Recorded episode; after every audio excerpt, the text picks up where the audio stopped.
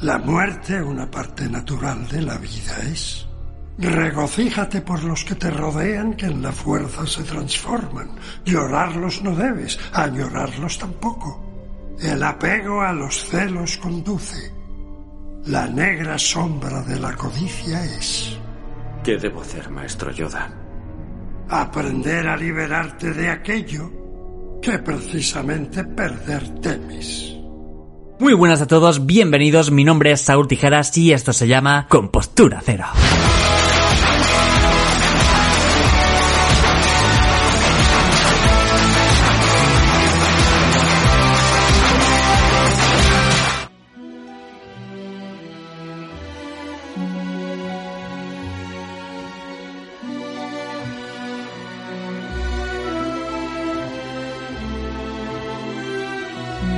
Buenas gente, ¿cómo estáis? Bienvenidos a un episodio más de este podcast que bueno, que esta vez me, me ha tocado eh, grabar en esta situación atípica que, que estamos viviendo todos, ¿no?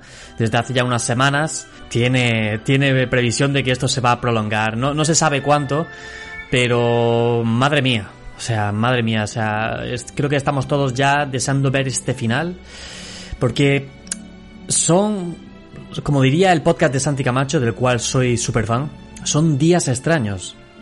Son días muy extraños, como si estuviéramos dentro de una película eh, de la cual no hemos querido... mm, Mira, como dijo Iker Jiménez el otro día, una película de la cual no hemos pagado el billete, pero estamos dentro. ¿Y qué os voy a contar? A ver, mi cuarentena pues está siendo... Intento mantener un ciertos hábitos. Cada vez que me pregunta alguien eh, familiar, amigos o incluso los directos, que ahora mismo estoy haciendo casi a diario en Twitch. Os dejaré el enlace por si me queréis seguir a alguien por ahí, para que se os haga más llevadera. Ya os digo que no son mm, directos de jugando como tal, sino más que nada a menos charlando. Y bueno, pues eso, que me desvío. Está siendo, intento mantener ciertos hábitos, ¿vale? Ciertos hábitos, que esto no se me haga pesado quizá más psicológicamente que otra cosa, aunque bueno, físicamente, a ver, yo estaba acostumbrado a ir al gimnasio y todo eso, y salir a correr por senderos, por el campo, por mucho vídeo que veas de Patrick Jordan y hagas ejercicios ahí y, te- incluso te pongas sudando en el salón, como hago yo, eh, no es lo mismo, ¿no? No, no es lo mismo. Pero bueno, es algo que nos ha tocado vivir. De hecho, ya casi una tercera parte, o incluso diría ya casi la mitad de- del mundo, estamos viviendo, pasando por esta situación. Y bueno, es algo que nos ha tocado vivir y nada, supongo que dentro de, de unos meses, eh, bueno, espero que no muchos, dentro de unos años, eh, lo miraremos esto como algo, no sé, yo siempre quiero verle la parte positiva a todo, ¿no? Como que gracias a esto, eh, nuestra generación se va a ver un cambio. Quizá no a gran escala, pero en pequeñas, pe- pequeños detalles, pequeñas cosas. Eh, justamente ahora tengo aquí a Miki, que ha venido aquí a, a saludarme. Estaba durmiendo ahí en el salón y se ha despertado. ¿Qué pasa, Miki? Mi perro quizá es una de las cosas que con las que me, me está ayudando más, ¿no? Eh, es- la gente que tenemos perros somos esa clase de personas admiradas y envidiadas, por otro lado, por mucha parte de la sociedad ahora, ya que podemos salir un poquito a, a la calle, entre comillas, pero bueno, sabes, los pasos que le doy yo a Miki son ni cinco minutos, que os voy a contar. O sea, cinco minutos, siete, o sea, hago, doy una vuelta a un par de calles y me vengo. O sea, mm, es un poco de, de silent hit lo que veo por las calles, más cuando lo saco a- a al anochecer. Pero bueno, es lo que nos ha tocado vivir, como ya diría, y no que me quiero enrollar más, porque sobre todo en esta época lo que hace falta es un poco curtir la mente, ¿no? Entretenerse, em, pensar en otra cosa, ¿vale? Para que el tiempo se nos haga más rápido. Y otro día tuve la, la genial idea de, entre, de traeros a este podcast una chica que descubrí a través de, de mi Instagram. Es una divulgadora especial, esp- espacial, no, espacial, perdón, y se ha tomado la molestia en, en venir aquí y, bueno, hablar cositas sobre, sobre el espacio, su trabajo y cosas que realmente, sinceramente, a mí me atraen mucho, muchísimo. Y como esto ya sabéis que es un podcast un poco mm, atípico, off topic, como que no hay un tema realmente predeterminado, sino que, bueno, diría que es un podcast mío, personal, en el que traigo realmente lo, que me viene en gana, ya, ya, ya lo llevo diciendo muchas veces. Y bueno, espero que en esta entrevista aprendáis cosas y sobre todo mm, entretengáis y pasáis un buen rato, que a fin de cuentas es lo que de verdad hace falta.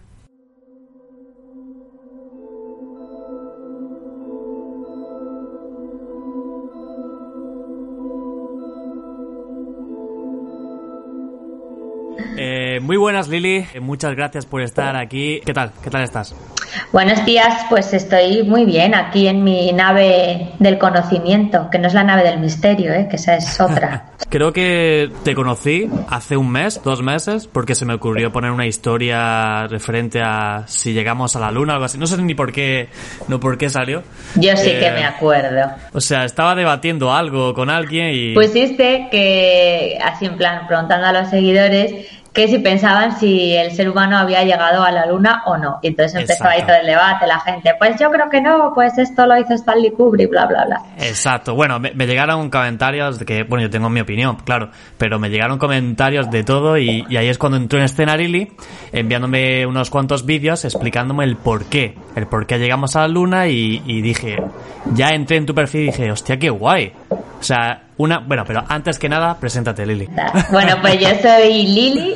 Eh, mi nombre que uso en redes sociales es Astronauta Lili. Soy divulgadora de ciencias planetarias para niños y mayores. Y lo que pretendo conseguir es eh, coger el lenguaje científico y adaptarlo a, para todo el público, para que todo el mundo entienda bien las cosas y también hablar sobre, por supuesto, ciencias planetarias y la exploración espacial. Es decir, que la exploración espacial no somos cinco locos que estamos ahí construyendo satélites para viajar a otros planetas, sino que también tiene aplicaciones en nuestra vida diaria y que el conocimiento es la base para crear un futuro mejor. Exacto. ¿Y por qué es tan importante hoy en día la divulgación espacial?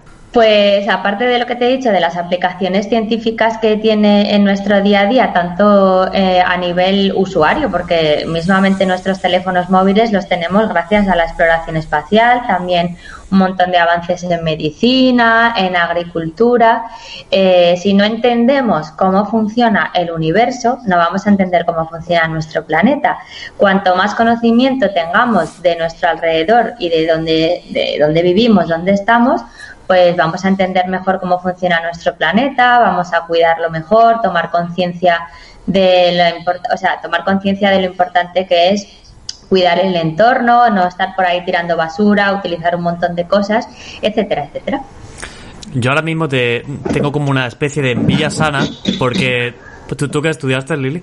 Pues yo he estudiado muchas cosas y esta es una de las cosas que intento transmitir a los, a los niños que, mm, vamos a ver, hoy en día está como súper estructurado los colegios, que este es otro tema. Mm, odio, los colegios, están ahí, que nos ayudan, pero no me gusta el sistema que tienen porque es como súper cuadriculado. Entonces, tú eh, te puede gustar, eh, yo qué sé, te puede gustar el espacio, te puede gustar hacer humor, te puede gustar pintar, te puede gustar hacer deporte. Entonces, Todas estas cosas no hay por qué meterlas en bloque. Tú puedes ser en un momento determinado de tu vida, imagínate que te mola mucho la informática, ingeniero informático, después puedes estudiar física si te apetece, después si quieres puedes montar una tienda de ropa y al final de tu vida mm, dedicarte a cuidar animales, yo qué sé.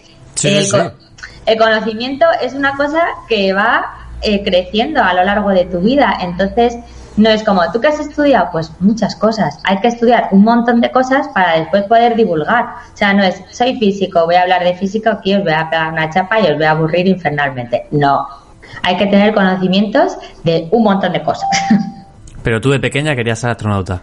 Yo de pequeña quería ser astronauta porque mi padre tenía un telescopio en la terraza y siempre me estaba enseñando pues los planetas, hacíamos un montón de observaciones y es que me picaba muchísimo la curiosidad por saber qué había en esos planetas. En plan, yo quiero viajar ahí y verlos. ¿Qué hay ahí? Hay otras personas, hay otros seres vivos. Y bueno, a partir de ahí empecé a cultivar mi, conocimiento por las ciencias planetarias y sobre todo a despertar la imaginación. Porque, Saúl, tú que eres súper imaginativo y creativo, necesitamos personas como tú. Eh, sí, la imaginación no existe la ciencia, porque gracias a la imaginación somos capaces de imaginar nuevos mundos. Cuando imaginamos nuevos mundos queremos crear satélites, máquinas que vayan hasta ahí a explorar. Entonces, la imaginación es el motor de la ciencia y de la investigación. Eh, yo también te digo esto porque, a ver, yo de pequeño, cuando me decían, tú que quieres ser mayor, digo, siempre pintaba de astronauta. Es más, mi, mi madre tiene dibujos guardados míos y me pintaba así, con un casquito, como si estuviera en el espacio. Claro, pero yo no sé en qué momento ya, pues eso dejó de... Mm, el, el, rollo espacial siempre me ha encantado, o sea, las películas, series, todo, todo, todo, la divulgación. Pero claro, eh, es como una cosa que se va mm, disipando al pasar los años porque no sé por qué. Por, eso te digo que te tengo mucha envidia de que tú te dediques hoy en día a esto, ¿sabes?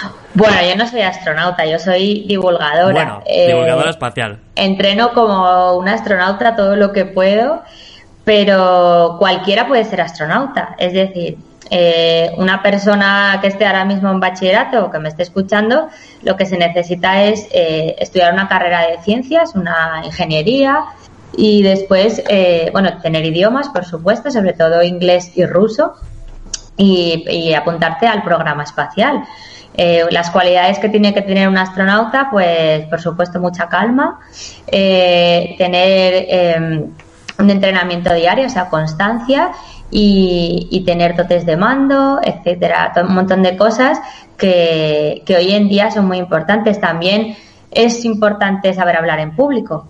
Antes los astronautas que fueron a, la Luna, en las misiones Apolo, pues eran personas que venían de, del mundo de... no me sale ahora la palabra. Vamos, que eran militares, eso, eran militares y, y pilotos y no tenían tantos dotes de hablar en público, pero hoy en día uno de los trabajos importantes o una de las partes importantes de ser astronauta es la divulgación y hablar en público y saber transmitir a los demás pues todo ese conocimiento. Eh, dices que es necesario hablar inglés y ruso. Estados Unidos y Rusia son las mayores potencias en este campo. A ver, hay muchas agencias espaciales, ¿vale? No solamente está la NASA, la nuestra, ¿sabes cómo se llama, Saúl? ¿O te voy a pillar?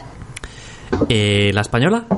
Eh, la europea. Agencia pues, Espacial Europea, la ESA. ¿No te suena? Casi nadie la conoce. Me, ha pillado, día. O sea, la bueno, NASA. Pues, eh, la Agencia Espacial Europea, European Space Agency, la ESA, ¿vale? Eh, es nuestra agencia. Si tú quisieras ser astronauta, tendrías que apuntarte al programa espacial de la ESA.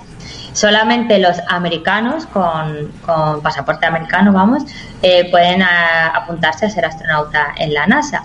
La NASA y Rusia son las primeras agencias que se dedicaron a la exploración espacial ¿Y por qué hay que aprender ruso y inglés? Inglés porque es el idioma que hablan todos los astronautas dentro de la Estación Espacial Internacional. Y ruso porque las naves que tenemos ahora mismo para subir y bajar, bueno, ahora mismo y desde hace mucho tiempo, son eh, rusas, ¿vale? Eh, son, se llama Soyuz esta nave, que es, eh, no sé si la has visto alguna vez, que van los tres astronautas ahí un poco apretados, uno aquí, otro aquí, otro aquí. Pues esas naves están en ruso, ¿vale? Digamos, las instrucciones están en ruso, entonces tienen que saber dónde están todas las cosas y no nos olvidemos que el alfabeto ruso no es nuestro alfabeto, es un alfabeto cirílico. Entonces, pues es importante, es importante saber cómo funciona la Soyuz para no tener accidentes. Yo ya lo tengo todo preparado porque eh, según tengo entendido, Elon Musk va a llevar a gente, quiere llevar Peña ahí a Marte y estuvieron buscando, bueno, es la noticia que leí por, por un poquito por encima, que querían llevar a, a gente de a pie, ¿no? O como candidatos que se presentaran, pero que a lo mejor no tenían fecha de vuelta, ¿sabes? Era como, puede ser el primero que pise Marte, pero ah, a lo mejor te quedas ahí. Bueno, hay muchas noticias y muchos bulos sobre, ahora mismo no, no me acuerdo cómo se llama, una página que abrieron que era eso, como apúntate para ir a Marte sin, sin retorno. y se apuntaron miles de personas. Creo que había que incluso que pagar 5 euros o 5 dólares o algo así pero vamos, que esto es un bulo porque en la actualidad no tenemos tecnología suficiente para viajar al planeta Marte. No solamente porque el viaje es muy largo, sino porque, y, en plan, alimentación, comida, etcétera, etcétera. El, primero, el primer problema que tenemos para salir fuera de la Tierra es la radiación. Cuando tú sales fuera de la Tierra, la atmósfera que nos está protegiendo nos deja de proteger. Entonces, si tú pasas un periodo mm, muy largo en el espacio, los huesos empiezan a debilitarse, los músculos también, eh, toda la radiación nos provocaría cáncer, esterilidad, etcétera. Eh, en un viaje, imagínate, de ida y vuelta al planeta Marte, un viaje imaginario que fuera súper guay, en plan voy y vuelvo con dos años más o menos, pues durante esos dos años, tú al regresar a la Tierra, tendrías los huesos como los de una persona de 90 años. Tus músculos estarían súper atrofiados, tendrías cáncer. ¿Cómo protegernos de la radiación en el espacio? Pues es que es difícil. ¿Cómo nos protegemos aquí en la Tierra? Cuando nos hacemos una radiografía, ¿te has hecho una radiografía alguna vez? Sí, sí, hace, hace años. Que el, personal sanitario se pone así como un escudo, ¿no? Que tiene plomo. Pues esa es una manera de protegernos, pero no podemos hacer las naves de plomo porque pesarían un montón. Dentro de la Estación Espacial Internacional hay una parte que sí que está como digamos protegida, los astronautas pasan ahí algunas horas del día y por eso eh, los astronautas, la recomendación es que pasen seis meses en la Estación Espacial Internacional. Algunos cosmonautas rusos locos eh, han estado un año, incluso más. Y, sí, eso, pues eso, eso vi hace poco, que había uno que había batido el récord de, quedarse allí. ¿Puede ser? Sí, el récord de permanencia, un año y pico. Y. Eh, y bueno, eso, eso, eso sí que es una cuarentena, pero vamos. O sea, eso es coronavirus multiplicado por 10.000. Joder. Pero ¿cuánto se tardaría en llegar a Marte realmente? Pues eh, mira, este año eh, se lanzan, bueno, se lanzan, se iban a lanzar, con esto el coronavirus no lo sé porque se están como anulando muchas misiones, muchas misiones al planeta Marte. Cada dos años eh, Marte está, digamos, tiene el punto más cercano con la Tierra. Entonces ahí se abre eh, la plataforma de lanzamiento que hablamos y lanzamos todas las naves. Más o menos se tardan como unos seis meses aproximadamente en llegar un satélite que vaya así bien. Seis, ocho meses.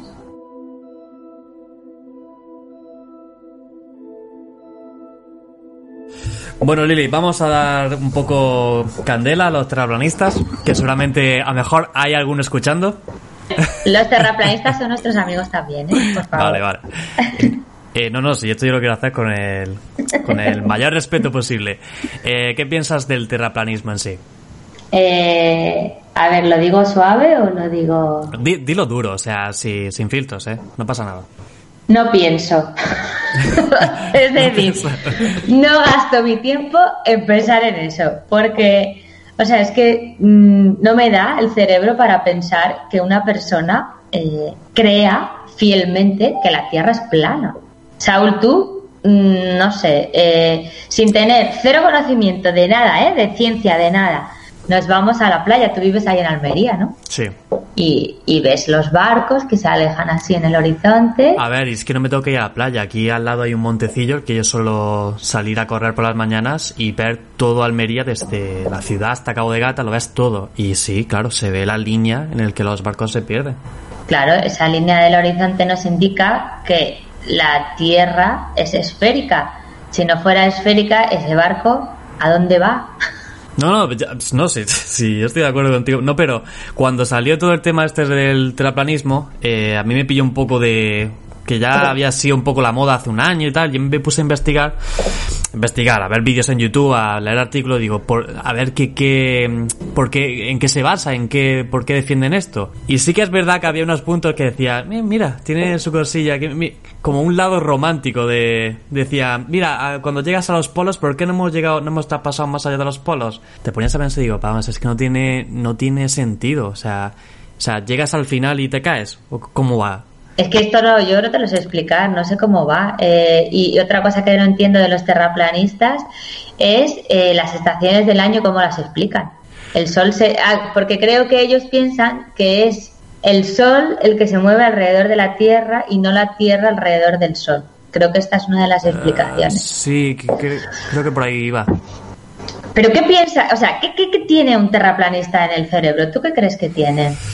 No sé, yo creo que mucha conspiración dentro, metida dentro y que... Mm, a ver, yo es que también creo en cosas que no te puedo decir que, existan como tal, ¿sabes? Entonces, yo lo respeto, pero no, sinceramente, es como que un lado de mí dice, no, ni de coña. O sea, es que por mucho que lo pienses, no, no, no. A ver, hoy en día todo el mundo me, viaja. Y no me hace falta salir de, de, la Tierra para comprobarlo, creo. Sí, más y más, sin más que eso. O sea, si tú te montas en un avión, la curvatura, que yo no entiendo por qué este hombre, el que murió hace poco, ya, tío, tuvo me, que subir. No me quiero reír, pero es que es un poco fuerte. No, no, o sea, es, claro que es fuerte, o sea, pero ¿por qué te haces un cohete tú mismo, subas 1500, 1000 metros, algo así era, para ver si hay curvatura? Y es cuando y yo puse un tuit y dije... Sí, me encantó, yo te empecé a seguir ahí. No entiendo, es que este tío no sabe que hay vuelos comerciales a más de mil metros, es que me parecía surrealista. Y por cosas así, mm, yo creo que la gente se lo toma a coña esto del terraplanismo. Ay, yo creo que hay mucha gente que ya es hasta divertido y dice, pues me voy a hacer terraplanista, yo que sé, como el que se hace. Sí, no, no pero sé. después le pregunta a la población, bueno, las encuestas a que salen, que no sé cómo la harán, y hay mucho porcentaje, tía, de que cree eso. Es que hay mucho desconocimiento y, y, no sé, últimamente pienso que la gente va como a lo fácil, en plan, me cuentes historias, eh, mi vida, mis cosas y la Tierra es plana, ya está. No, es que ahora como lo del coronavirus, o sea, yo estoy enganchado a todas las teorías conspirativas que salen, es como muy... Me gusta escucharlas para ver hasta dónde llega, pero ¿Sí? que no, no, no, no. A ver, pienso, quiero pensar que mucha de la gente que dice que es terraplanista no lo es en realidad, porque porque es que no puede ser, es que no puede ser que lo piensen. Claro, yo digo, ahora mismo estamos haciendo esto gracias a, a, Internet y gracias a los satélites que están alrededor de nuestro planeta Tierra, que nos ayudan con las telecomunicaciones. Cualquiera que haya utilizado el GPS de su móvil, ¿Mm? pues ese GPS es gracias a los satélites que están orbitando la, la Tierra la Tierra redonda, ¿vale? Y van girando, por eso necesitamos tener diferentes antenas en diferentes puntos de la Tierra, porque como la Tierra está girando, tenemos que estar todo el rato comunicados.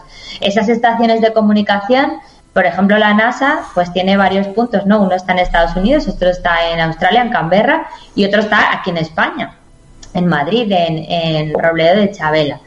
Pues esas, ahí donde trabaja esa gente, eso es mentira también, es todo conspiración. Eh, si ya cuando oyes que no tiene sentido que tú te vayas al hemisferio sur y te mantengas de pie, porque no, no es, o sea, se ponen a hacer como pequeñas maquetas de si tú estás aquí te tendrías que caer y es como, vamos a ver, no entiendes lo que es la ley de la gravedad, ¿sabes? Tan difícil como eso.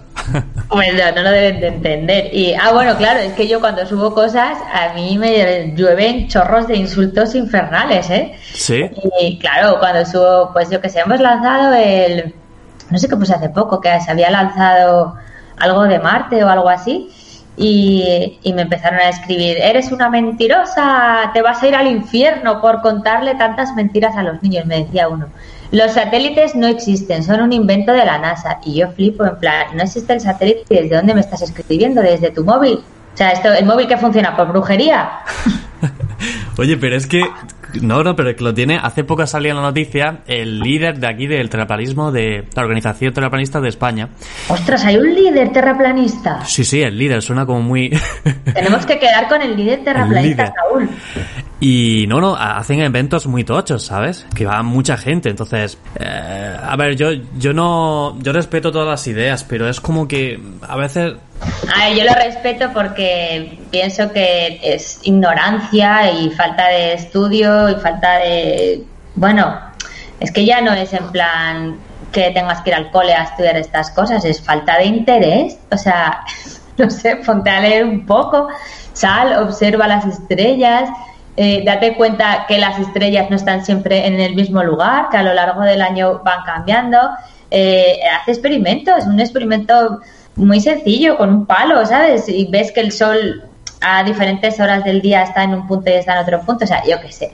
Pero pues sí, falta de interés. Que son cabezabolos, les llamamos, yo qué sé.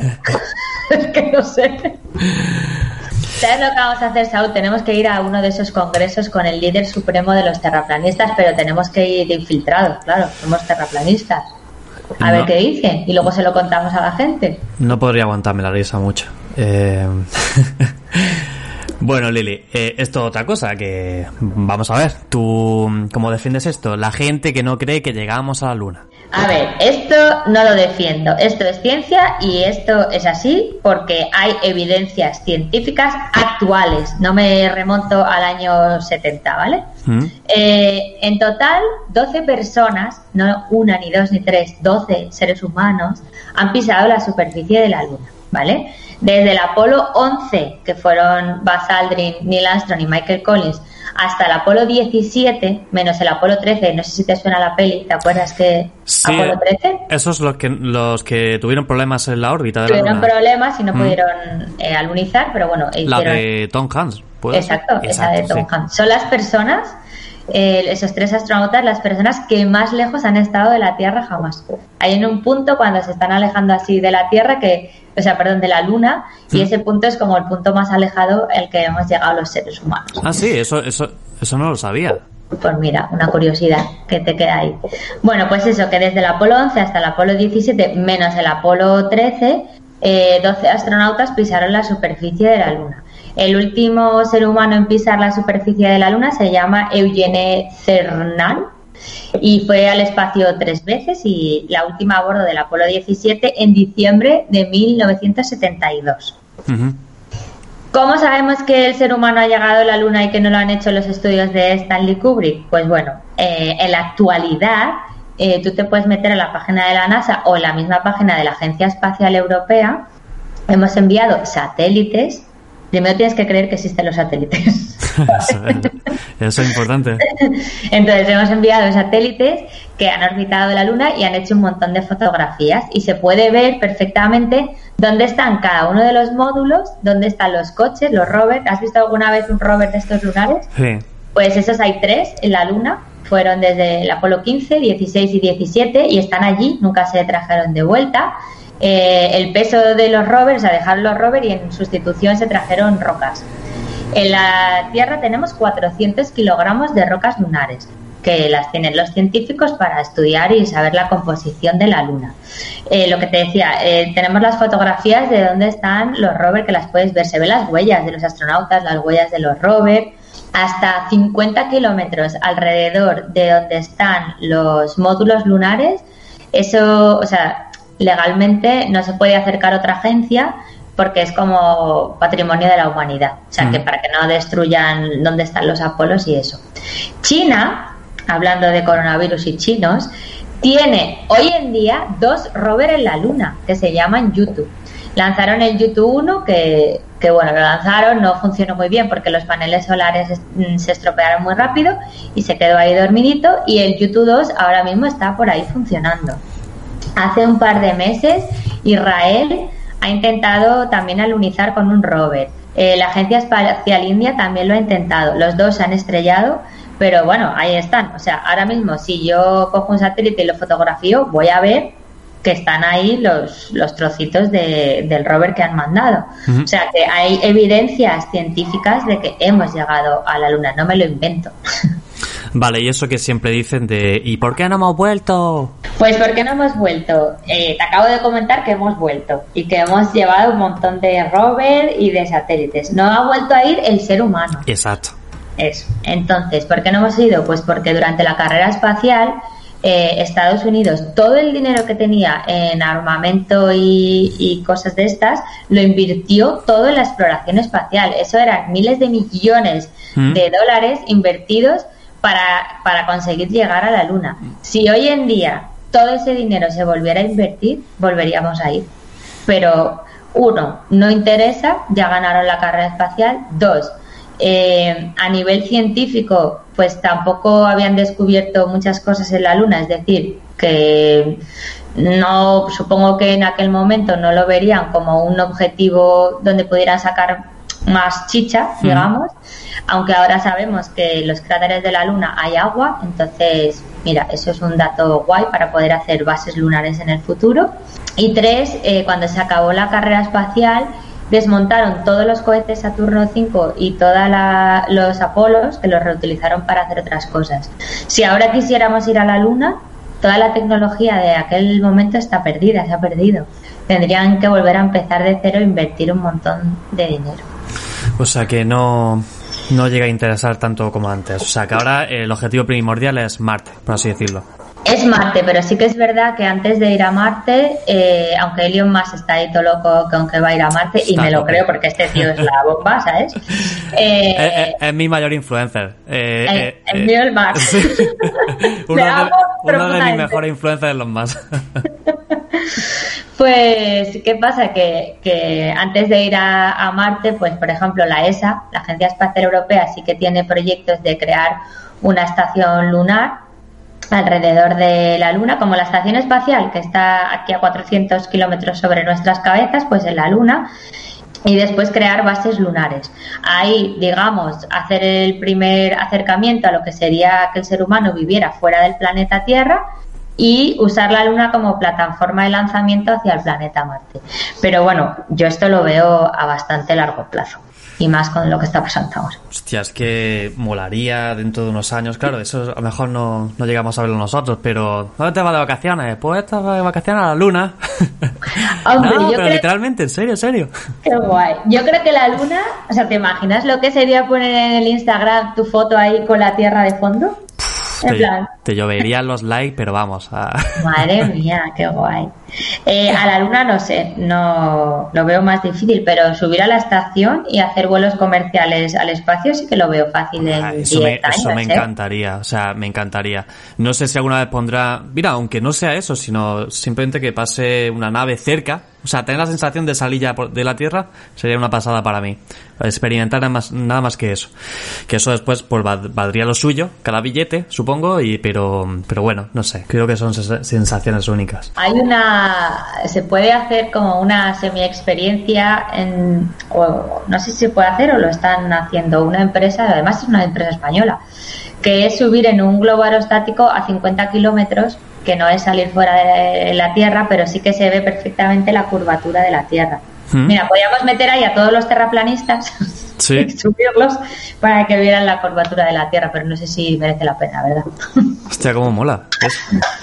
Eh, Lili, hemos estado hablando de eso, de terraplanistas, llegamos a la Luna y bueno, esto es un, a mí un, un tema que, que, a mí me toca porque yo, yo creo, yo creo que hay algo, pero no sé tú, eh, tu opinión. ¿Tú crees en los ovnis extraterrestres? ¿Crees en la existencia de algo más allá de, de esto?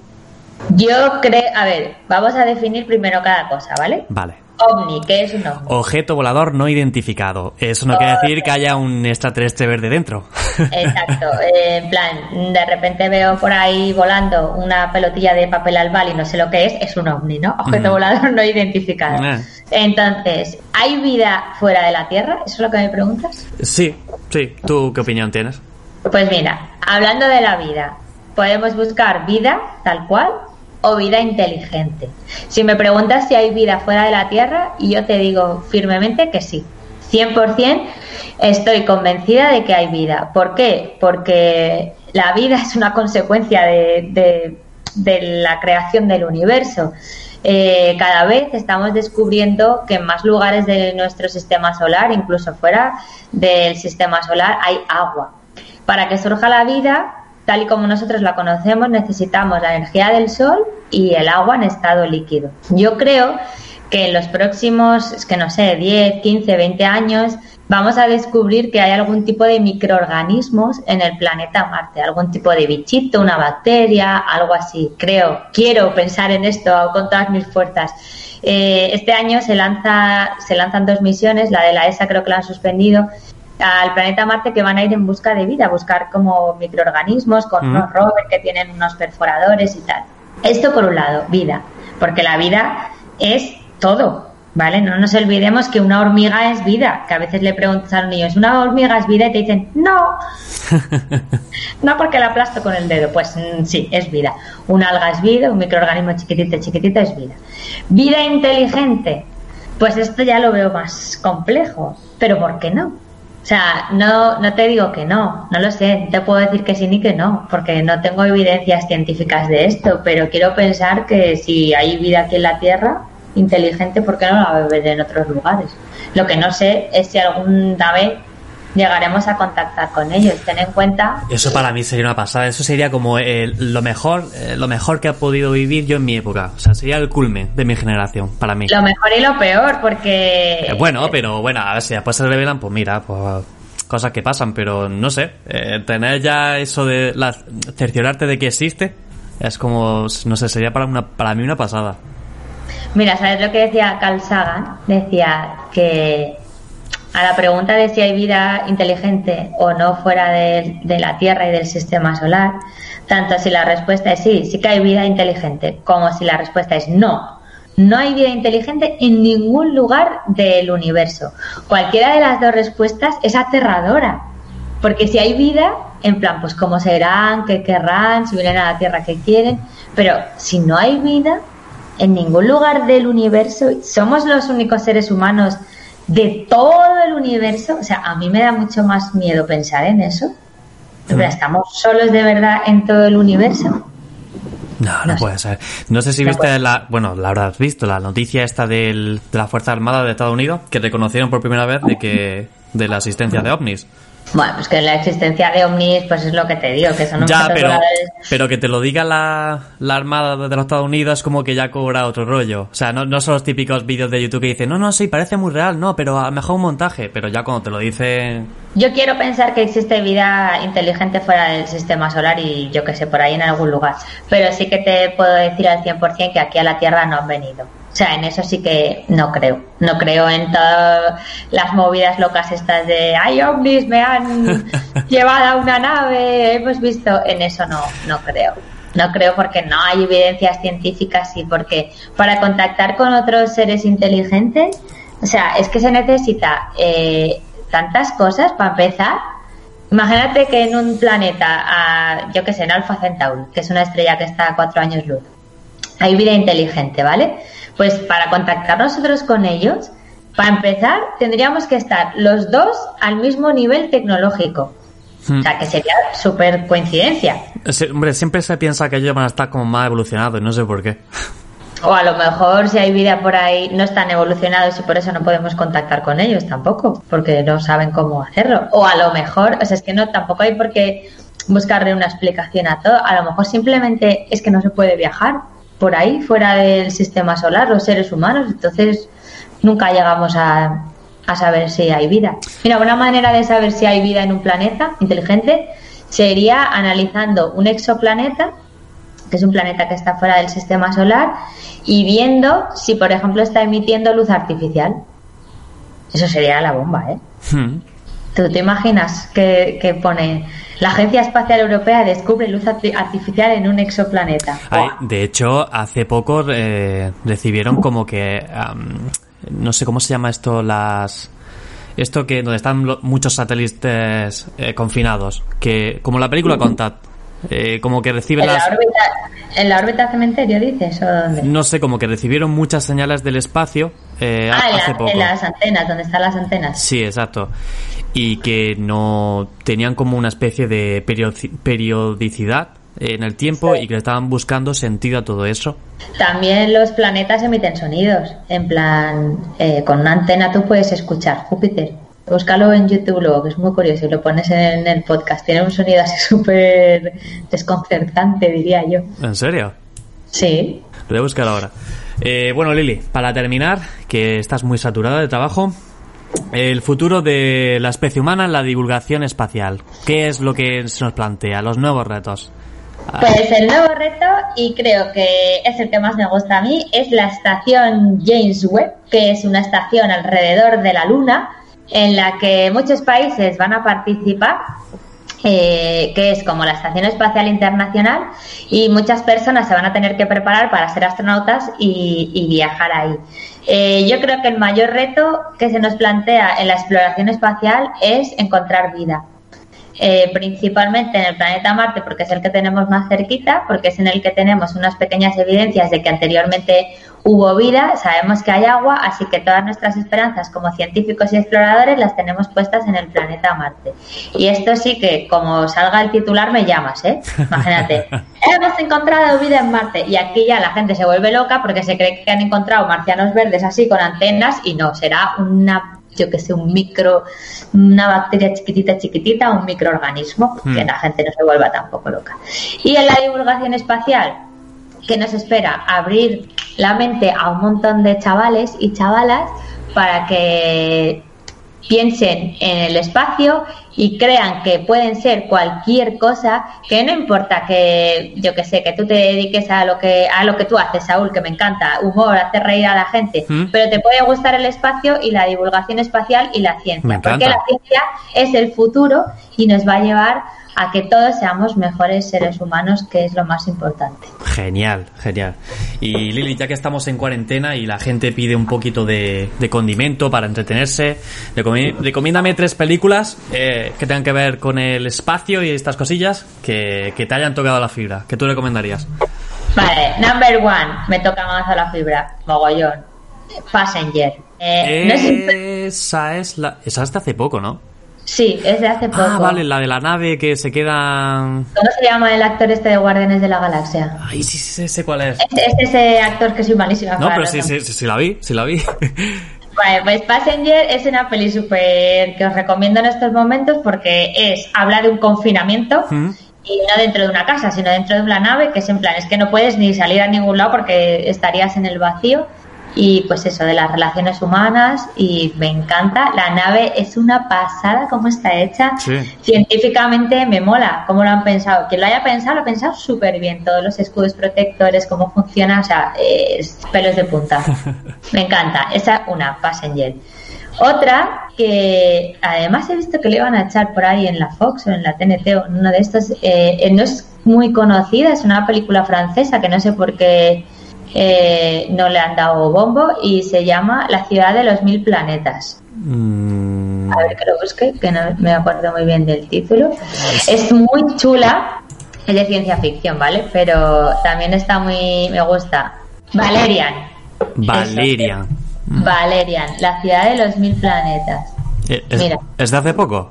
Sí, esta me gusta mucho, es de ciencia ficción y también me gusta porque habla, eh, empieza la peli con que crean una estación espacial eh, alrededor de la, bueno, la que ya hay y se van uniendo cada vez más, más trozos de la estación y empiezan a llegar civilizaciones de diferentes puntos de la galaxia. Y cómo se van haciendo amigos, las relaciones entre unas especies y otras Mm. y bueno, me mola, me mola pensar en esas cosas.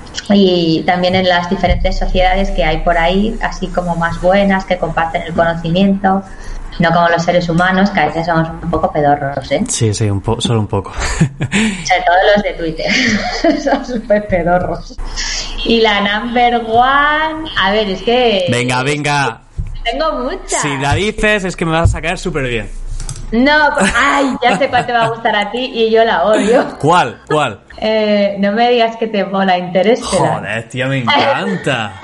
Me encanta. De hecho, voy a poner la banda sonora a este podcast, que lo sepas. Venga, vale, ponla. Eh, a ver, Interestelar está bien, pero a mí no me gusta mucho porque tiene muchos fallos científicos y, y la gente le encanta esta peli, pero es que a mí me vuelve un poco loca porque hablan de No, cosas que... vale, vale, ¿Por vale. qué? Dime fallos. Venga. Pues por ejemplo, eh, esto es un, no es un fallo, es una cosa que yo pienso y digo, vamos a ver, ¿para qué si tenéis tecnología para atravesar un agujero negro, que ya me parece una barbaridad, un agujero de gusano, ir a tres planetas que están fuera de nuestro sistema solar para intentar buscar vida? ¿Para qué mandáis a tres personas que se pueden morir ahí para buscar vida? Jolines, mandar tres satélites que eh, investiguen el planeta, te digan la composición de cada uno de los planetas y con eso ya dices, vale, el planeta A lo desecho, el planeta B podría ten- albergar vida y, el y ya vas.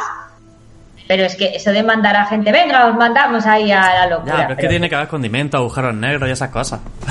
es que si no hay agujeros negros, la gente no lo gusta. Y bueno, las cosas estas de que hablan de... Pero bueno, bien, bien, bien, os dejo, os dejo que la veáis. Otro día hablamos de Interestelar, ¿vale? Vale, vale. Ten cuidado que hay mucha, hay mucho fan de Interestelar, ¿eh? A ver, a mí me gusta y la banda sonora es muy bonita, pero bueno, que tiene sus fallitos ahí que yo digo, esto es un poco locura, pero bueno. Venga, no, pero te, te dejo la opción. ¿Puedes aceptar? pu- ¿Puedes aceptar todavía la, la película? Sí, sí, sí, yo la acepto y está bien. Y a ver, todas las películas que hagan pensar sobre estos temas a mí me No, no, gustan. no, perdona, perdona, que puedes acertar la película. Ah, tu película que más te gusta, Venga, venga. pero del espacio. Bueno, tiene algo que ver. Ciencia ficción, espacio. te fijas, hay, A ver. Es que no lo ve. ¡Ah! ¡Ete!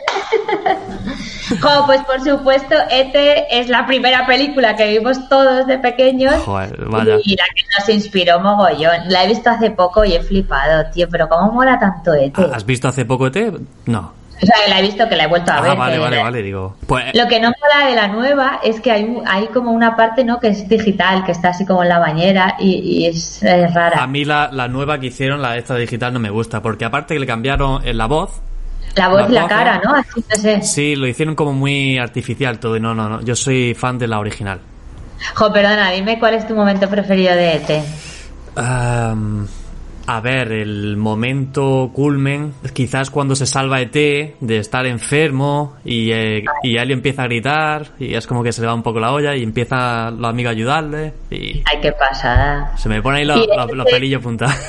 Y ese momento de Elliot besando a la chica, en plan, porque ET se ha puesto Ah, como sí, sí, sí, no sé qué, y está en clase y, y en plan, salva a las ranas, salva a las ranas. Jo, qué chula. También. Venga, pues nos quedamos con esas tres, ¿vale? Venga. Para estos días. ET, Passenger y Valeria. ¿Has vi- en la ciudad de los ¿Has visto la segunda parte de ET que hicieron hace poco? ¿Qué dices? ¿Hay una segunda parte? Lo hicieron como en plan corto. Lo han hecho como un corto y yo cuando me enteré el mismo día dije, no puede ser. O sea, de- después de tantos años. Y, y mira, sale Elliot, sale el, el actor principal, pero como que ya han pasado 30 años. Y, ¿En serio? y sale reencontrándose con ET. Ahora lo buscas en YouTube, es una pasada. Pero si me va a arruinar la infancia, no lo veo, ¿eh? Mola. A ver, es bonito, lo que pasa que es un poco publicitario, entre comillas. Dura 4 o 5 minutos, han querido resarcirse un poco después de tanto tiempo. Pero bueno, es bonito. O sea, lo estrenaron para la Navidad, hace poco. bueno, por cierto, otra peli que me encanta, esto ya es de friqueo, pero es que me encanta Star Trek. Ah, Star Trek, Star Trek. Porque, y la serie esta nueva que hicieron me mola mazo porque ese es mi sueño, viajar en una nave a investigar y conocer otros, otras culturas, otros planetas, tío, es que es, es que es genial. La nueva, la de Amazon, la que está... No, la anterior, es que esa se, como que se cortó, hay una que se llama Enterprise, no, se llama- no es Star Trek, la serie que me mola chula es Enterprise. Enterprise. Vale, pues le echaremos un ojillo también.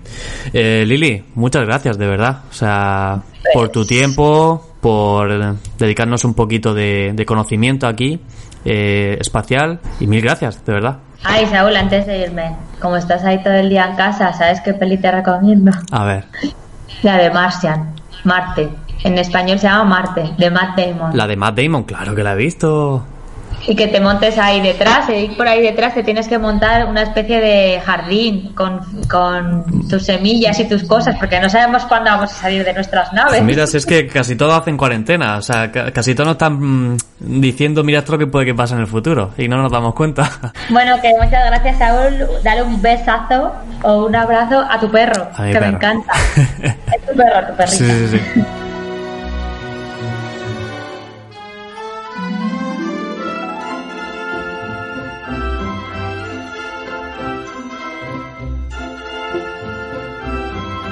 Bueno, pues hemos llegado al final y si has llegado hasta esta parte de- de- del podcast, eh, mi, mi enhorabuena y me alegro mucho que, hayas llegado hasta aquí porque de verdad he disfrutado mucho con Lili con esta entrevista y espero que verla más por aquí o en algún directo que hagamos en conjunto porque me parece muy interesante todo lo que divulga esta chica y todo su conocimiento. Y nada, me despido aquí, no sin antes pues volver a, a daros las gracias y que nos volvemos a escuchar muy muy pronto. Ah, y por cierto, quiero dejar quiero dejar eh, para finalizar este podcast lo que me ha dicho Lili. Eh, vamos, he estado buscando en YouTube y sí, he encontrado el sonido de Júpiter. Bueno, hay muchos planetas, o sea, todos los planetas tienen su sonido, pero vamos a acabar este podcast con el sonido, cómo suena Júpiter realmente. Chao, chao, pescado.